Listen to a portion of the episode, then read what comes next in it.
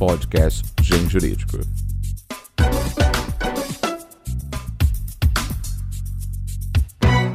Excelentíssimos ouvintes, colendo internet, egrégio mundo jurídico. Eu sou Henderson Fürst, editor jurídico do Grupo Editorial Nacional, e hoje tenho o prazer de estar aqui com o professor Paulo de Bessa Antunes, caríssimo e querido autor, professor, uh, autor de diversas obras em direito ambiental. Professor, bem-vindo ao podcast do Gen Jurídico. Anderson, bem, eu agradeço a recepção gentil e para mim é um motivo de muito orgulho poder compartilhar contigo e com, com essa quantidade enorme aí de, de ouvintes que certamente o podcast do Gen Jurídico tem. E estou pronto aqui para responder as perguntas que você vai fazer. Opa, honra é toda nossa, professor.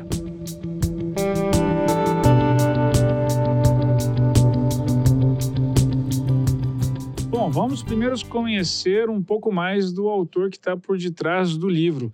Professor, como foi a escolha pela carreira jurídica? O professor sempre quis direito? Como que foi isso? É, bem, eu, na verdade, eu fui fazer o curso de Direito, eu fiz, é, eu fiz vestibular no ano 1975 e entrei na faculdade no ano 1975, na Faculdade Nacional de Direito.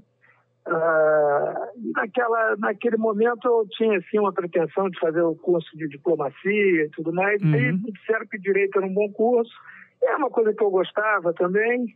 E aí fui, me formei em 1979, e aí fui fazer um curso de mestrado na PUC, na época era um, uma linha que não existe mais, chamava-se então Direito e Desenvolvimento. Na PUC do Rio? E, PUC do Rio de Janeiro. E apresentei uma, uma dissertação de mestrado sobre propriedade rural no Brasil.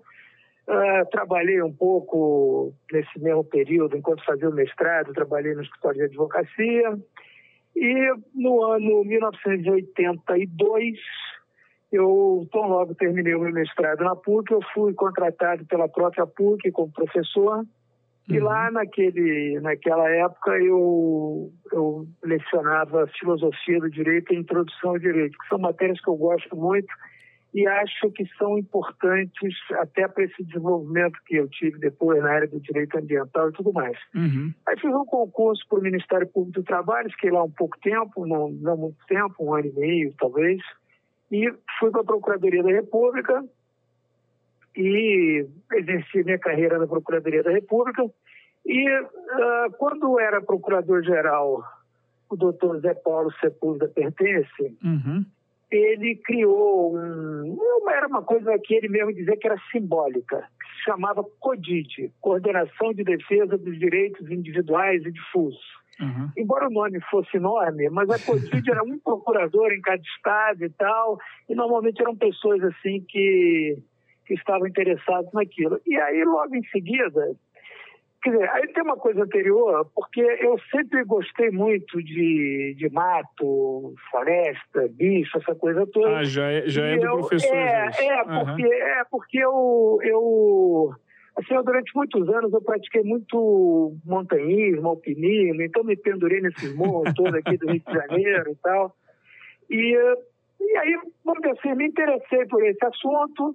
Logo em seguida saiu a lei da ação civil pública, ou antes, ou um pouco depois, mas enfim, por volta da época da criação dessa CODID, surgiu, isso já foi em 85, então é muito uhum. tempo, né?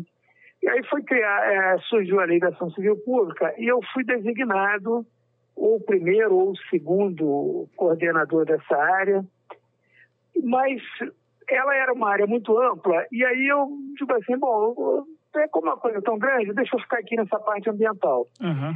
E não havia nada, né? Não havia nada. Quer dizer, o que, que a gente tinha naquele tempo? Tinha um livro do professor Paulo Afonso, Leme Machado, que é o Direito Ambiental Brasileiro, uma obra consagrada. Uhum, é um clássico Tinha da área, né? É, é, uma obra consagrada e a gente deve muito ao professor Paulo Afonso. É um, é um assim, eu tenho para mim como um, uma figura quase que icônica dentro dessa desse, dessa área nossa do direito e uma pessoa que merece um imenso respeito. Existia também um trabalho que, se eu não me engano, era editado pela Forense, que é uma editora do Grupo GEM, Sim. que era do professor Diogo Figueiredo, já falecido, Diogo Figueiredo Moreira Neto, Uhum. que à época ele chamava de direito ecológico. Havia um artigo também do Sérgio Ferraz, e era isso, assim, pelo menos que fosse que, que eu tenha conhecimento. Então, como eu tinha esse encargo lá da, da, da Codide, e tínhamos poucas coisas, porque na época, assim, quando a gente fala, o nosso público hoje é basicamente um público jovem. Então, Uhum. o pessoal acha que a internet sempre existiu, que a Amazon sempre existiu, que o Gen sempre existiu, compra online sempre existiu, mas não era assim. Então, a gente tinha pouco material. Aqui no Rio de Janeiro existia a livraria Leonardo da Vinci, que fazia muita importação de livro, Uhum. mas aí demorava três, quatro meses para chegar um livro, até você descobrir o livro. E tinha também o que eu considero que é um importante livreiro na área jurídica brasileira, que era o Sérgio Antônio Fabres, em Porto Alegre, que durante muitos anos eh, trabalhou com livros importados e tal. Também É, editou forma boas traduções, né? Editou, tem excelentes traduções, uma, uma, uma editora primorosa. E aí, então, como não tinha material, eu digo o seguinte, bom, já que não tem nada, aí eu comecei a escrever umas coisas que mais ou menos preparava para as ações e tal. E um belo dia eu resolvi juntar aquilo tudo num livro, que era um livro assim, a gente olhando eh, prospectivamente, era um livro bem modesto, chamava Curso de Direito Ambiental. Esse livro teve duas edições, numa editora também que já, já cerrou as cotas, que é a editora Renovar, e depois esse curso de Direito Ambiental virou Direito Ambiental, que é o que hoje segue a publicação pela editora Atlas e o Grupo Gen, e Uhum. agora, se Deus quiser, vamos para a 21 edição.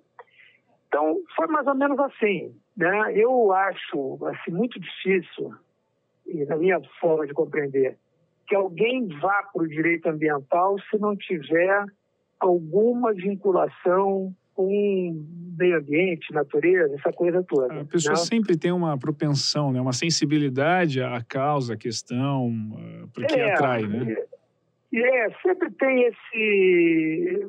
Assim, ninguém chega por acaso nisso. Eu acho que tem.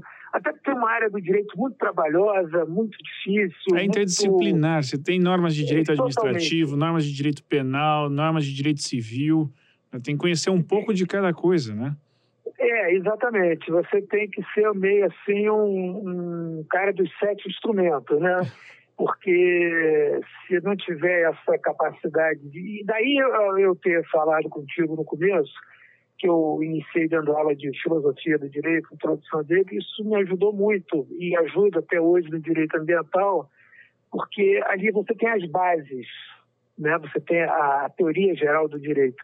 E isso é muito importante para você poder se desenvolver bem no direito ambiental. Porque há um professor americano, o professor Gaba, que tem um livrinho de direito ambiental, é, que lá é uma série que eles Uhum. publicam nos Estados Unidos, que chama Black Letters. Então ele tem a Black Letter de direito ambiental. Ele diz, olha, o direito ambiental é tão difícil quanto o direito tributário. A diferença é que pode ser divertido. Então, é, eu acho que esse é um, esse é um, é um, é um, é um ponto assim, importante. Aí depois fiz mestrado na UERJ, publiquei vários trabalhos e tal.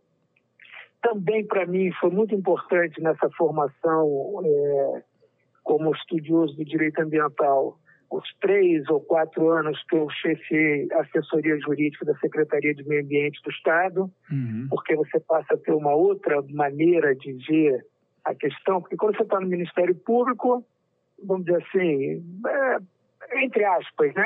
O seu trabalho primeiro é embargar, na secretaria é desembargar. Então, isso completa um pouco a, A a, visão da atuação, né? é a visão do coisa e depois com a advocacia privada. Então, acho que aí você tem uma visão assim, mais caleidoscópica do, do problema ambiental.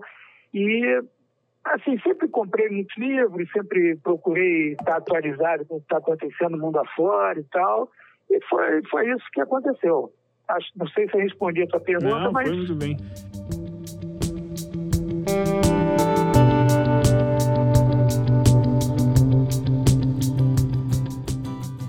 Professor, Professor, como é a questão da, do que o professor está mencionando, né, que passou de um lado para o outro né, e passou a ter desafios? Quais são os desafios que o professor vê hoje para o direito ambiental? O professor estava de um lado da mesa, agora está do outro. Como é advogar em direito ambiental?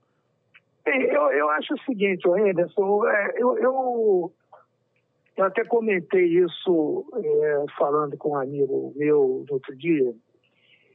Eu acho que não há questão de lado no direito ambiental. Eu acho que as diversas partes que estão envolvidas, vamos imaginar um processo judicial. O autor, o réu, é, eles buscam a aplicação de uma lei, podem ter compreensões diferentes dessa lei, mas é, eu não acho que se possa falar em lado.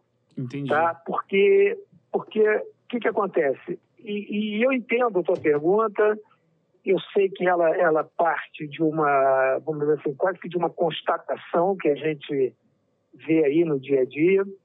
Mas o que me parece é o seguinte: o direito ambiental, ele, qual é a, assim, como, como consta lá do meu livro, eu, eu acho que o direito ambiental, eu entendo que ele tem três vertentes três linhas mestras que, que, são, que fazem, vamos dizer assim, a espinha dorsal do direito ambiental. Um é o lado econômico, o outro é o lado propriamente ecológico uhum. e um, o outro lado é o lado humano. Uma boa aplicação do direito ambiental, ela não pode sobrepor nenhum lado desses em relação ao outro. Você tem que buscar um equilíbrio disso. Então, eu acho que esse equilíbrio é, entre atividade econômica, a saúde das pessoas, a proteção dos bens naturais, essa é a boa aplicação do direito ambiental. E eu acho que você pode, como um profissional do direito, contribuir decisivamente para isso, e usando a tua expressão, em qualquer lado do balcão que você esteja. Tá? Uhum. Eu acho que é, é, é, o, o compromisso do direito ambiental, do advogado do direito ambiental, é, do promotor do direito ambiental, do próprio juiz, uhum. ele está muito mais vinculado à atividade finalística do direito ambiental, porque eu acho que essa é uma característica importante, ele tem uma finalidade clara, uhum. é? que é você permitir que as pessoas vivam, permitir que as pessoas melhorem a sua qualidade de vida, no sentido de um bom ar que respire, uma boa água que beba, e que a gente, afinal de contas, não saia a cortar tudo que tem por aí. Então, eu, eu tenho um pouco essa visão, eu acho que talvez a gente. É, e essa é uma coisa que os jovens advogados, principalmente quem vai para a advocacia privada, fica na cabeça. Ele, ele pensa quase que ele é um, assim, um criminoso, um, Átila, o rei dos Hunos, uma coisa assim, como se ele fosse patrocinar uma, uma, uma destruição e tal. Eu acho que não é disso que se trata. Tá? Eu acho que a gente precisa ter é, uma maturidade, porque aí nós temos um outro problema, que é o seguinte, a gente tem dois mil anos de direito civil uhum. e temos 70 anos de direito ambiental, talvez menos. É, isso é uma Então, essa, é, então esse direito muito jovem, ele ele ainda não tem claramente consolidadas as suas principais estruturas. Não é? E nós precisamos consolidar essas estruturas. Quando a gente vai para o direito civil, ainda que ele evolua, ainda que ele se modernize, mas ele tem um, um corpo básico muito estruturado. Uhum. Né? E nós precisamos fazer isso no direito ambiental. E o papel dos autores, do, da doutrina e tal, é um pouco justamente esse. Justamente né? construir isso, para dar uma base segura né, de aplicação e é. justamente é. essa visão, né, que, que realmente é muito diferente do que normalmente se pensa por aí, se ensina, se aplica.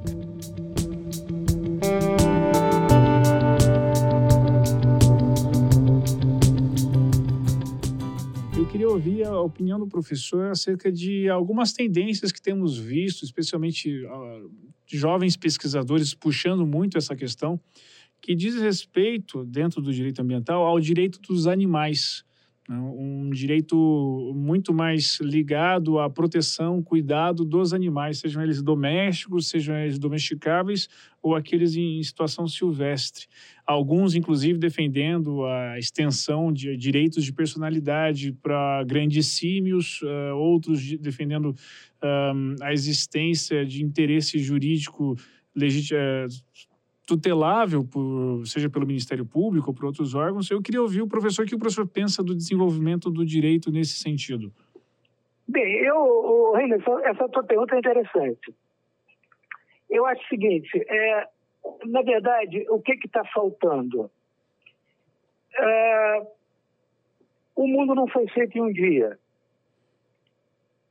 E a partir dessa ideia de que o mundo não foi feito em um dia, e, e, que não começou conosco, se nós voltarmos ao governo Getúlio Vargas, ele fez uma lei de proteção aos animais que já naquela época dava ao Ministério Público o poder de, de tutelar os interesses dos animais.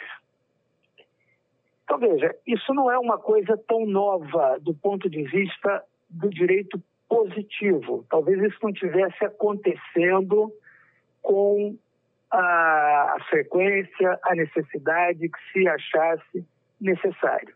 Uhum. A Constituição brasileira, lá no artigo 225, ela tem um, um determinado momento que ela proíbe a crueldade contra animais. Então, para mim, a minha maneira de ver, existe um sistema de tutela dos animais. Agora, eu me permito é, dar um pulo no passado, talvez 400 anos antes de Cristo, é, naquela famosa peça Antígona de Sófocles. Lá num determinado momento, o coro diz assim: Mas a maravilha entre as maravilhas é o ser humano. Então, eu parto do, do pressuposto que o ser humano é o centro do direito. Isso não quer dizer que ele, e, e, a legislação brasileira tutela os animais, isso não quer dizer que ele possa maltratar animais, que ele possa é, agir de forma abusiva contra animais. Mas quando eu pretendo dar a minha forma de ver, e tem muitos amigos que defendem essa tese e são pessoas brilhantes que eu respeito. Mas quando eu pretendo dar uma personalidade jurídica, digamos, a um grande símio, a pergunta é: quem irá postular em nome desse grande símio? Provavelmente não será outro grande símio, mas um ser humano com uma carteira de advogado. Uhum. Ou seja, em última instância, isto é feito pelos homens em defesa daqueles animais. Eu não vejo problema nenhum que isto seja assim. Eu não, não, não, não acho que isso seja uma questão problemática. Eu acho que isso, o sistema jurídico brasileiro, com todas as mazelas que ele possa ter, isto ele tratou. Nós temos visto, por exemplo, é, postulações de personalidades jurídicas para rios, personalidade jurídica para aquele famoso artigo do professor Stoner, é, se as árvores, né, uhum. should tree have standing, as árvores deveriam ter é, poder postulatório. No sistema brasileiro não, não há necessidade, não se precisa colocar essa discussão. Nós já temos, na Lei 7.347, na própria Constituição, nós, seres humanos, resolvemos dar um nível de proteção a esses animais e há uma quantidade enorme de pessoas que podem é, postular em defesa desses animais. Então, para mim, eu acho que o sistema está, nesse aspecto, ele funciona. Ele está bem delimitado, eu, eu, não acho que a gente deva entrar nesse, por esse caminho, porque uh, isso, na verdade, é uma ficção que os próprios homens criaram e ninguém vai ver um filho votando uma lei no Congresso Nacional. Então, é, o direito é uma construção humana. Uhum.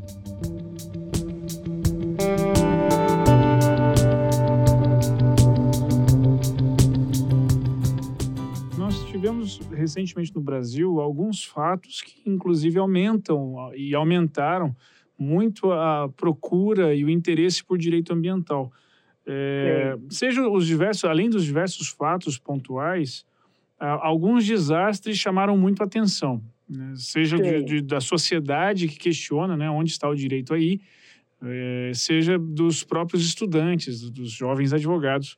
Tá? Então, por exemplo, uh, chamou muito a pauta internacional a questão das queimadas na Amazônia, né, a barragem de Brumadinho e até mesmo recentemente uh, eu lhe incomodei para perguntar sobre a crise da água no Rio para saber se estava tudo bem por aí. Uh, e Sim. como que o professor vê o direito ambiental diante dessas crises que surgem? O professor acha que nós temos instrumentos jurídicos suficientes para manter o equilíbrio dessa, nessa dinâmica que o professor mencionou? É, aí, Henderson, aí, esse é um ponto interessante, porque muitas vezes é, é uma certa voz corrente, a gente ouve dizer assim, que o direito ambiental brasileiro é o mais evoluído do mundo, é o mais é, isso não é exatamente uma verdade. Tá. Por quê? Hum. Se a gente pegar um fato, é, um fato de grande proporção, como por exemplo Brumadinho, é, Mariana, nós vamos ver que as estruturas legais existentes, principalmente no campo processual, elas não têm capacidade de responder problemas que ultrapassem uma determinada dimensão. Porque, veja, eu tenho uma informação, não sei se é verdadeira, mas é um número que me disseram, que no caso de Mariana existem aproximadamente entre 40 a 70 mil ações judiciais. É muita quem coisa. Tem, é, quem tem experiência de direito sabe que 40 mil ou 70 mil ações, aí pouco importa a diferença de número, são ações que tendem a não chegar a lugar nenhum. Porque é uma quantidade tão absurda que foge de qualquer parâmetro que se possa ter. Então, o que, que me parece? Nós precisamos ter alguns mecanismos Uh, e, e, eu trato disso no livro que, inclusive, foi publicado pela, pela editora Atlas, que é um livro chamado Dano Ambiental. Eu acho que a gente precisa ter, nesses casos, mecanismos de fundos de indenização. Então, uh, atividades de muito impacto, atividades uh, com grande potencial de lesão, elas precisam ter dentro, eh, nós temos no caso do Brasil a chamada contribuição financeira de extração mineral, a CEFEM. Uhum. Essa CEFEM, por exemplo, no meu modo de ver, ela tinha que ter um percentual dela que fosse retirado é, rotineiramente para constituir esse fundo de indenização. Ainda que você pudesse ter uma indenização limitada até um certo valor, você, ah, uma vez que você demonstrasse que foi uma das pessoas prejudicadas por um evento desse de grande monta, você fez essa prova perante o fundo, o fundo te indeniza e depois ele vai cobrar de quem, quem ele uhum. achar que tem que cobrar. Mas você teria, isso nós já temos, por exemplo, no campo do direito internacional, na Convenção Marpol, Convenção do Fundo, que são convenções para poluição de óleo no mar, uhum. e exatamente esses fundos surgiram em função de acidentes é, com navios petroleiros, acidentes graves, importantes, como a Moco Cadiz, Story Canyon e, e, outros, outros casos que ganharam muita repercussão. Então, eu acho que isso é uma coisa que falta no direito brasileiro. Tá? A gente precisava ter isso mais organizado. A outra questão é que o direito, ele fundamentalmente, ele age num momento repressivo. A responsabilidade é repressiva. Então, nós temos que ter mecanismos de é, preventivos que sejam de fato eficientes. Então, na verdade, essa, todos esses fatos aí que a gente tem narrado e conhece e ouviu falar, eles mostram que algumas falhas prévias ao, ao, ao, acidente aconteceram e não foram tratadas no momento preciso. Então a gente precisa ter isso mais claro também, essa, essa questão é, de mecanismos de prevenção, mecanismos de, de controle que sejam menos burocráticos e mais eficientes. Acho que nós somos muito bons em burocracia uhum. e não tão bons em eficiência. Então, e, e, aí não é uma questão de ter mais leis e tal, porque, na verdade, o que, que acontece? É, é, quem semeia a lei acaba colhendo injustiça. Então, você tem tanta lei, você tem tantas normas, que é, praticamente é impossível dar cumprimento àquilo tudo. E, e, e, quais são as normas de fato que são importantes? Então, essa é uma questão, eu acho que aí, é, em caso de mineração, extração de petróleo, eu não tenho dúvida que nós precisamos ter fundos de indenização. Acho que esse é o, é mecanismo mais apropriado. Mas aí dirá assim, não, mas a, a, a responsabilidade civil ambiental é ilimitada. E eu questiono essa tese, porque, veja, existe uma limitação natural na indenização que é a capacidade de pagamento do pagador. Então não adianta, eu cometi um dano ambiental qualquer, aquele dano foi apurado em 100 milhões. Mas se meu patrimônio é 15 milhões, o máximo que eu posso pagar é 15 milhões. Então, é, é, a, a, limitação natural é a capacidade de pagamento do, do, do vamos dizer, do causador do dano. Então, o que, que me uhum. parece? Se a gente tem uma responsabilidade objetiva, é, é importante que a gente fixe um montante indenizatório no, na base da responsabilidade objetiva, com isso, eu facilito, inclusive, seguros, essa coisa toda. E quem achar que essa indenização é pequena, que essa indenização não atende o que, que de fato foi prejudicado, aí você propõe uma outra ação e você vai provar a culpa disso ou não. Não é? Em determinados casos, como esse que nós já vimos, não me parece que seja tão difícil que essa prova seja feita. Mas esse, é, esse é, um, é um problema importante que a gente precisa ver. E chama atenção também que se a gente pegar a legislação da maioria dos países, União Europeia, vários países da América do Sul, a responsabilidade ambiental ela é dividida, ela é subjetiva e objetiva. Ela é objetiva para determinado tipo de atividade, e aí eu estou de acordo, atividade de grande porte, etc., etc., e ela é subjetiva para atividades de menor porte. Né? É, não existe esse modelo de uma responsabilidade objetiva única. E chama atenção que nós temos isso baseado na Lei 6.938 de 1981, que é a Política, da Arena, Política Nacional de Meio Ambiente, que se nós examinarmos a história da formação dessa lei, como ela foi construída e os debates que, que haviam no momento da, da sua edição, ela era voltada fundamentalmente para atividades industriais de grande porte. E isso acabou que se espalhou para todas as demais atividades de uma maneira crítica e muitas vezes gera essas dificuldades. Então, isso é uma coisa que, que eu acho que a gente precisa debater mais esse assunto desapaixonadamente, buscando que seja efetiva a reparação dos danos causados e das vítimas e com mecanismos apropriados. Ah, não me parece que anos e anos de discussões judiciais sejam o melhor modelo. Eu acho que esse modelo de fundos, no meu modo de ver, é um modelo mais adequado. A experiência internacional, seja a União Europeia, especialmente, tem adotado esse modelo com novas tecnologias que não se conhece o potencial risco que será adotado, né? E me parece estar uhum. tá sendo, tá sendo, sendo satisfatório ali para o resultado deles.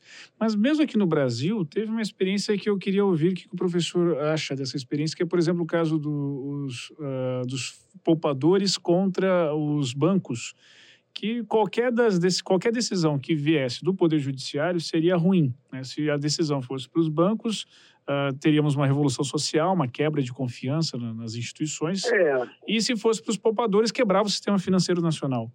A melhor solução Exatamente. foi feito um grande acordo em jurisdição constitucional, primeiro no Brasil, e inclusive isso uh, simplificou inúmeras ações que estavam correndo também.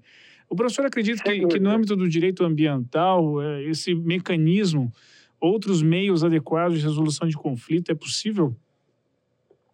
Eu sou totalmente favorável a isso, porque, veja, é, eu acho que nós não podemos é, discutir áreas novas do direito com velhos dogmas. Então, por exemplo, uma das questões que se, se coloca quando é, se fala em solução alternativa de disputas em matéria ambiental é o chamado direito indisponível. Então, mas ali se trata de um direito indisponível, então nós não podemos não podemos transacionar o, o direito ambiental, porque afinal de contas o bem não pertence a nós. Uhum. Essa é uma visão, no meu modo de ver, ela chega a ser até, vamos dizer, intelectualmente modesta. Porque, ponto um, se há um licenciamento ambiental, uh, alguém quer empreender, instalar uma fábrica, um empreendimento, e ele vai ao órgão ambiental e licencia, o órgão ambiental vai dizer para ele o que ele pode cortar, o que ele não pode cortar, o, é, o que, que ele pode destruir, o que, que ele não pode destruir, o que, que ele tem que compensar, o que, que ele não precisa compensar. Isto não é nada mais, nada menos do que uma disposição do bem ambiental. Uhum porque é, se, não, se não, não houvesse essa disposição, o empreendimento não seria implantado. Isso é uma disposição do bem ambiental feita por um órgão público. Segundo ponto, esses chamados direitos da personalidade, direitos personalíssimos, nem sempre foram considerados direitos indisponíveis, hoje não são mais. O sujeito vai, muda de sexo, muda de nome, é, isso tudo acontece. Então, por que não fazer isto também com questões relacionadas ao meio ambiente. É feito com critérios, com, com normas claras, com balizamentos, com crivo do Poder Judiciário, uh, participação do Ministério Público, sociedade, etc. Isso é possível. Se fazem muitos acordos em muitos lugares. Uhum. Tá? E, e, a gente também precisa entender que, que isso que se chama de dano ambiental é, nós precisamos fazer uma divisão. Eu tenho um dano ambiental que eu poderia chamar de um dano ambiental próprio, um dano ambiental puro, que é, vamos dizer, o, que você prejudica a água, o que você prejudica uma, uma vegetação, e você tem um dano impróprio, que é o, vamos dizer, destruição de propriedade, destruição de, de atividade econômica, uh, que são hoje facilmente mensuráveis. Isso não tem, não tem nenhuma dificuldade de mensurar isso, e isso toda hora se transaciona. Então, esse é um ponto. Com relação, e eu acho que tem havido uma confusão hoje importante dentro do direito brasileiro, que é confundir recuperação ambiental com indenização. Uhum. Se a gente voltar no, no, no, velho direito civil, no direito romano, e como se pratica hoje em vários países, se entende que bens naturais não são indenizáveis. Você precisa fazer o que se chama de recuperação natural.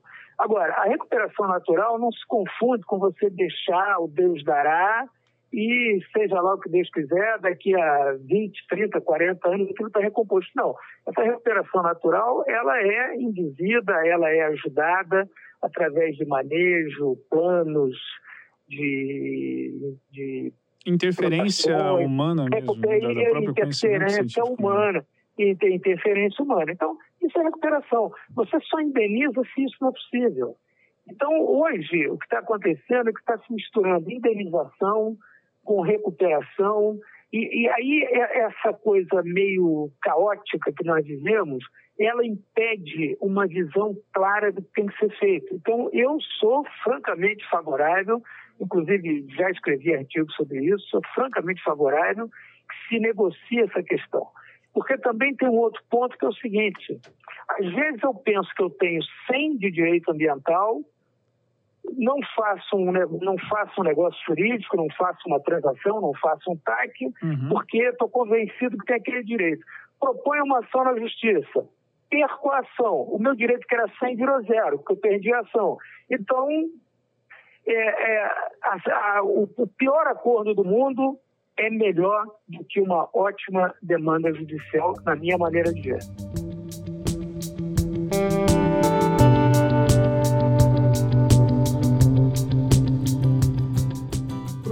Queria entrar num tópico que tem aquecido muitos debates uh, nos jornais, na, nas mídias, inclusive nos meios acadêmicos, que diz respeito à política ambiental brasileira, uh, especialmente após o discurso em Davos pelo nosso ministro da, da Economia. O professor, como o professor vê a questão da política ambiental e o direito ambiental brasileiro? O professor acredita que eles estão em antagonia, que o direito ambiental brasileiro ele é um, uma pedra no sapato do desenvolvimento econômico sustentável? Como o professor vê? É, o Henderson, eu, assim, eu tenho uma visão muito particular disso. Eu não acho que o direito brasileiro seja um obstáculo ao o direito ambiental brasileiro seja um obstáculo ao desenvolvimento econômico. Posso concordar, concordo, que em determinados momentos existem interpretações extravagantes desse direito. Interpretações que, que ultrapassam o que legitimamente se pode extrair da norma posta. Tá certo? Então, eu acho que esse é, um, é, é para mim, essa é uma questão muito tranquila. É, não vejo assim.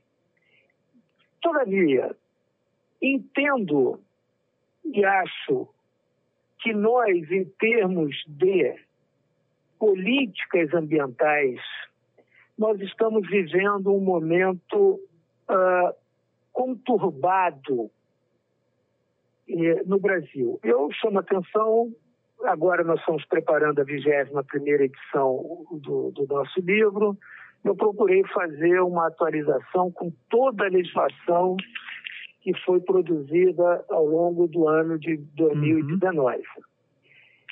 Ah, quando a gente olha essa legislação de uma maneira mais sistemática, nós percebemos que ah, existe uma, uma certa aversão à legislação que havia.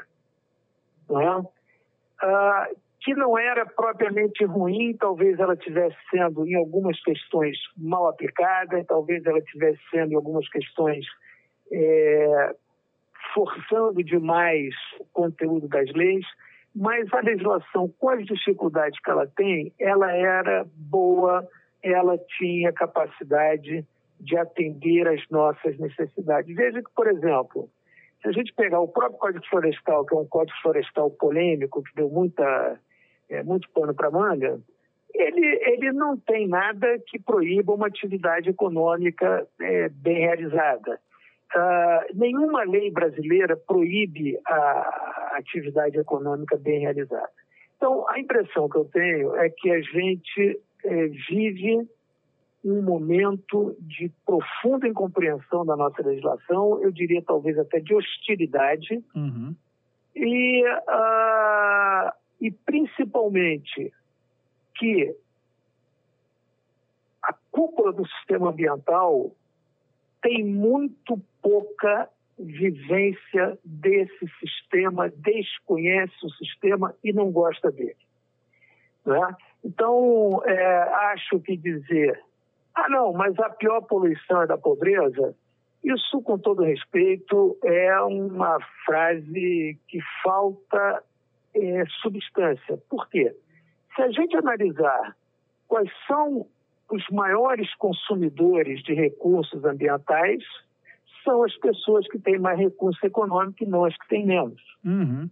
Né? Os países que têm mais recurso econômico consomem mais, mais recursos ambientais do que os países mais pobres. É, esse ponto, eu acho assim, nesse momento, nós temos uma política ambiental, a minha maneira de ver, inteiramente equivocada. Entendi. É, em relação também a essa compreensão, o que, que o professor pensa sobre um, a regulamentação da exploração das terras indígenas protegidas pela legislação? É, aí, veja bem, esse é, um, esse é um ponto que, no meu modo de ver, está mal focado.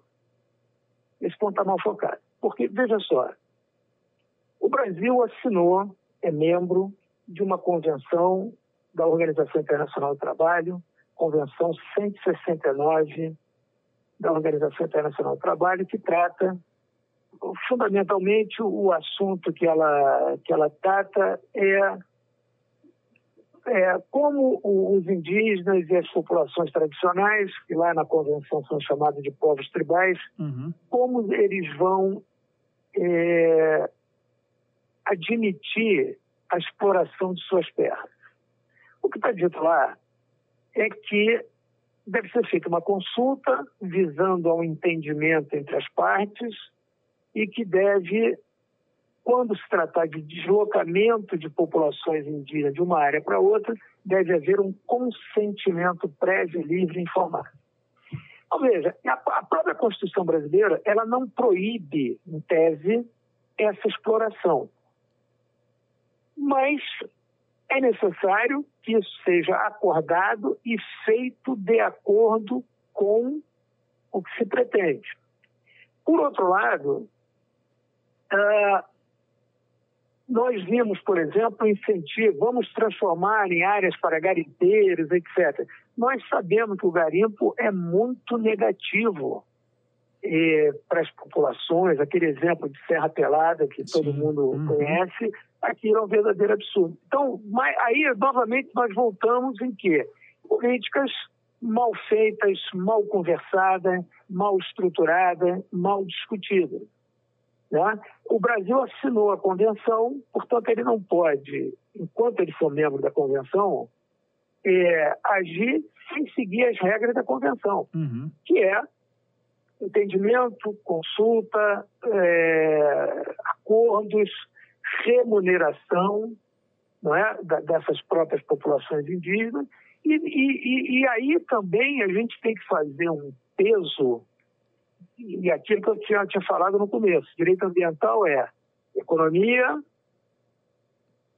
pessoas, né, seres uhum. humanos, e a ecologia. Então você tem que fazer esse balanço. Onde esse balanço for positivo, ok, Onde esse balanço for negativo, não. Porque uma outra característica do, do direito ambiental, que me parece, é o direito ambiental é muito casuístico. Eu não tenho como dar soluções gerais para tudo, porque os ecossistemas, as pessoas, são diferentes né? em cada lugar. Então eu preciso ser muito casuístico. Né? E aí eu tenho que ver no caso a caso como isso vai funcionar. Agora, com esse nível de hostilidade que a gente tem visto, não me parece uh, que se conseguirá uma solução negociada, acordada, para ver qual, qual será o destino. Sempre lembrando que essas terras indígenas, elas têm um importante papel do ponto de vista da diversidade biológica, manutenção de clima, solos, etc, etc, etc. Só é possível você alterar isso se você é, comprovar que uma outra utilidade é melhor do que essa. E me parece que esse debate não está acontecendo. Não é? é? Uhum. Esse é um debate que está muito distante ainda do, do, do, nível que nós precisamos. Ah. É como eu vejo essa questão.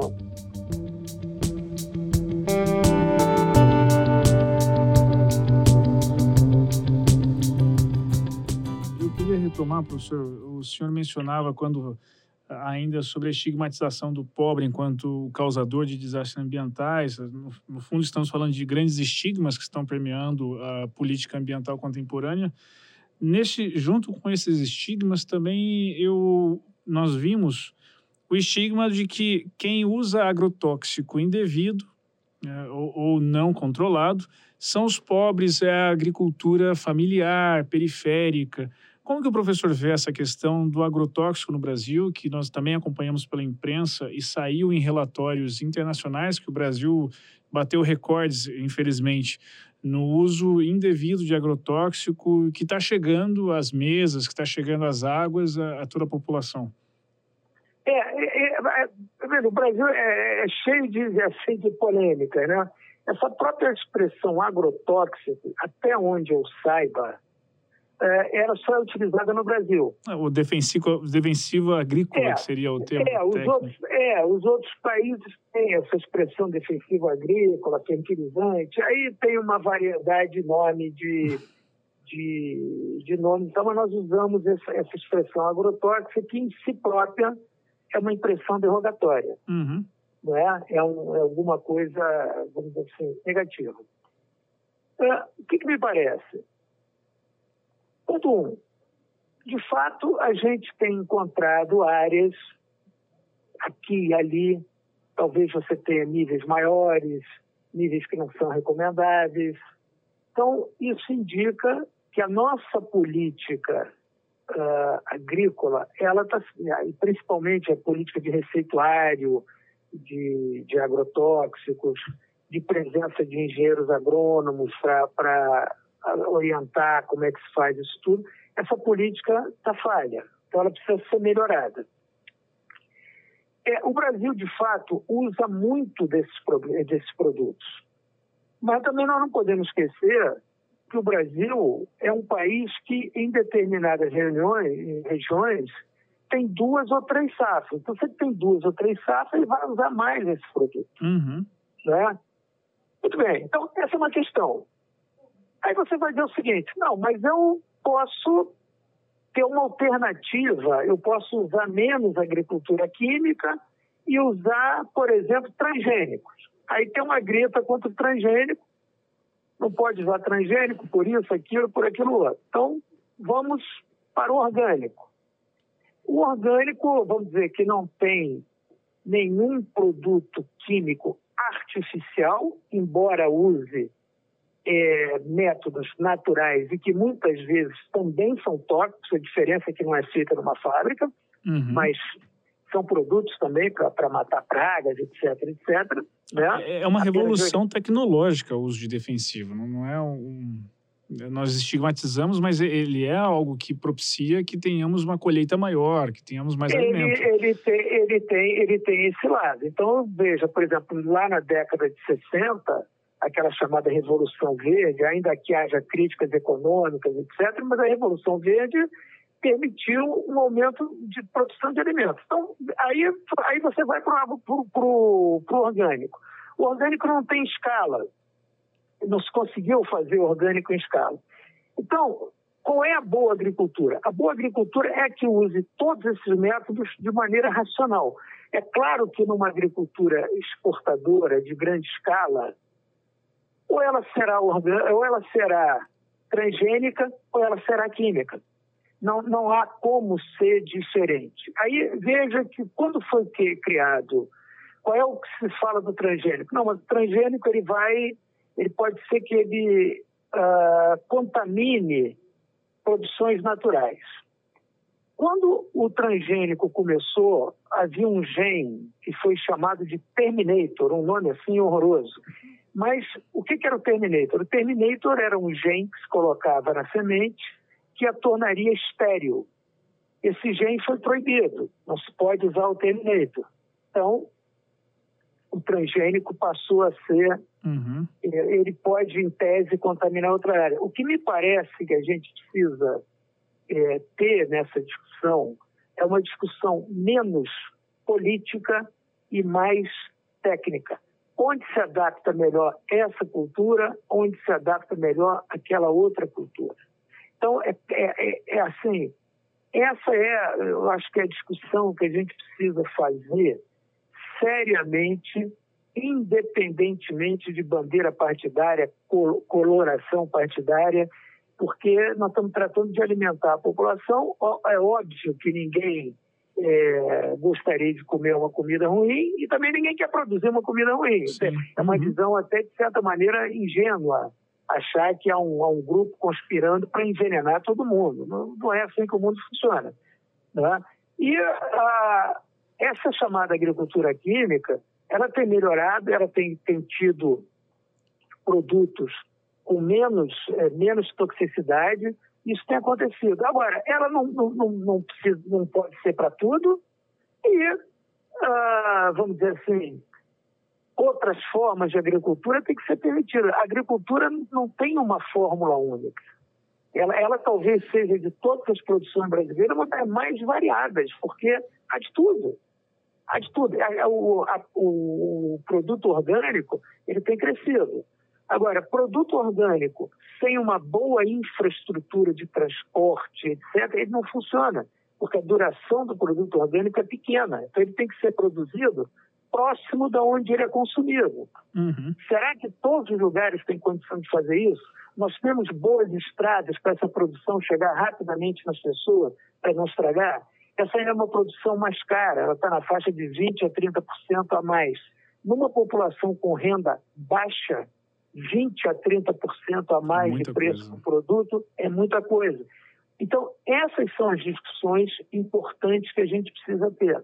No meu modo de ver, é, nós temos que dar a esses debates racionalidade e menos emocionalidade. Excelente, professor.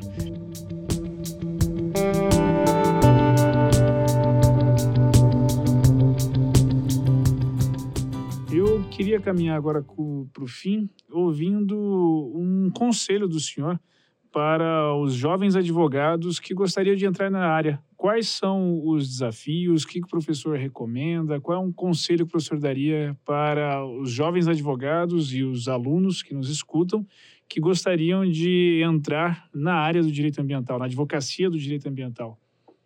Bem, eu, eu acho assim, quer dizer, tirando um pouco, aí é troca de experiência, né? Que, é que, eu, o que eu acho importante? Primeiro, estudar muito, porque essa área é uma área difícil. Uh, e estudar em fontes variadas. A gente não pode é, ler só um tipo de pensamento, a gente precisa variar autores diferentes, formas diferentes de ver, ver as questões, ter uma mente aberta para aceitar a outra opinião. Outro ponto importantíssimo, é, capacidade de dialogar com profissionais de outras áreas. Capacidade de dialogar com um biólogo, capacidade de dialogar com um agrônomo, com um engenheiro florestal, entender um pouco do que eles estão falando. É, gostar do que faz, porque isso é difícil, né? E acreditar que é possível. Eu acho que essa, essa chamada advocacia ambiental é uma área de grande crescimento, está espalhada no Brasil inteiro. Uhum. Eu presido a União Brasileira da Advocacia Ambiental, é uma associação recente, quatro, quatro anos de existência. Nós temos aproximadamente 200 sócios, estão espalhados no Brasil todo. É uma coisa até bem interessante, estão espalhados no Brasil todo. O curso de Direito Ambiental se espalhou também em várias faculdades de Direito, mas não só de Direito, também escolas de engenharia florestal, biologia, é, oceanografia, enfim, está espalhado no Brasil inteiro.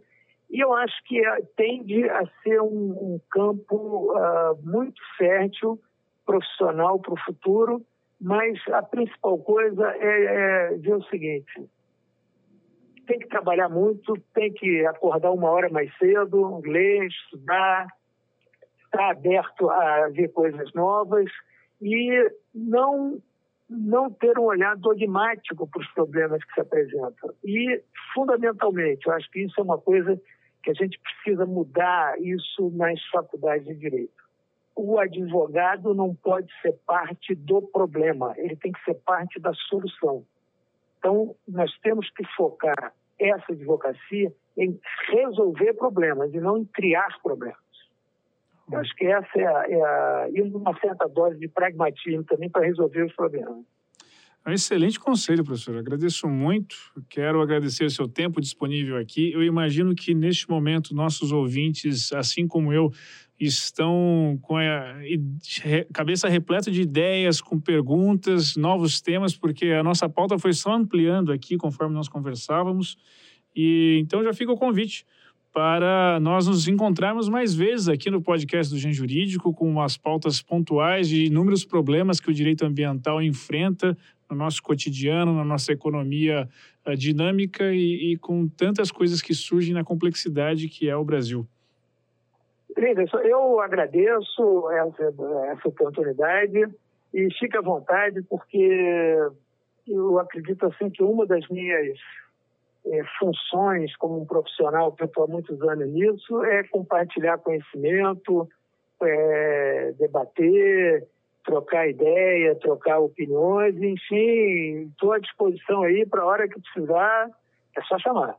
Obrigado, professor. E você, ouvinte que gostou desse podcast, ajude-nos a ampliar nossa podesfera, convide alguém para ouvir, indique. Temos certeza que será muito útil para a construção de um direito, um direito ambiental, no caso, muito melhor é, e com novas ideias para lidar com essa complexidade. É isso. Nos vemos no próximo podcast do Gen Jurídico. Um forte abraço e até lá. Podcast Gen Jurídico.